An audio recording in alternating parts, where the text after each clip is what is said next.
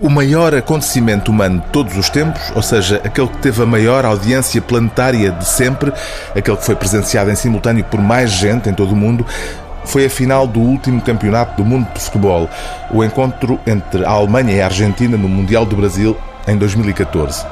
O número de espectadores a nível global foi estimado em 700 milhões de pessoas, ou seja, aproximadamente um em cada dez seres humanos assistiu ao jogo em direto.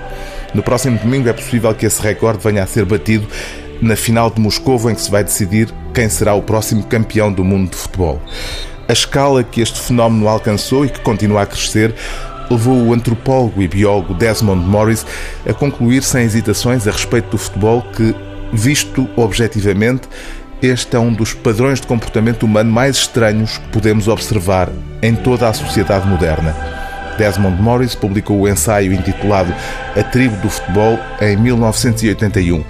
E é precisamente esse livro que o Museu de História Natural e da Ciência da Universidade do Porto reedita agora numa edição especial, estreitando assim ainda mais a ligação ao cientista inglês que, em 2014, ofereceu ao Museu Portuense todo o seu arquivo científico.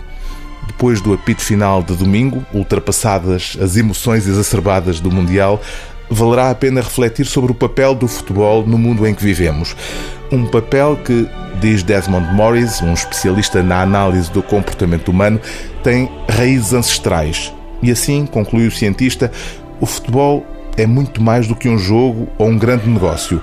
O jogo de futebol, escreve Desmond Morris, é uma caçada ritual, é uma batalha estilizada, é uma demonstração de estatuto, é uma cerimónia religiosa é uma droga social e é uma representação teatral.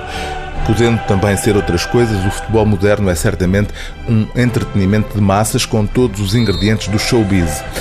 As pretensões de que o crescimento do novo público global televisivo do futebol enfraqueceu a natureza do jogo não são válidas, garante Desmond Morris nomeadamente porque estes apoiantes não são observadores imparciais.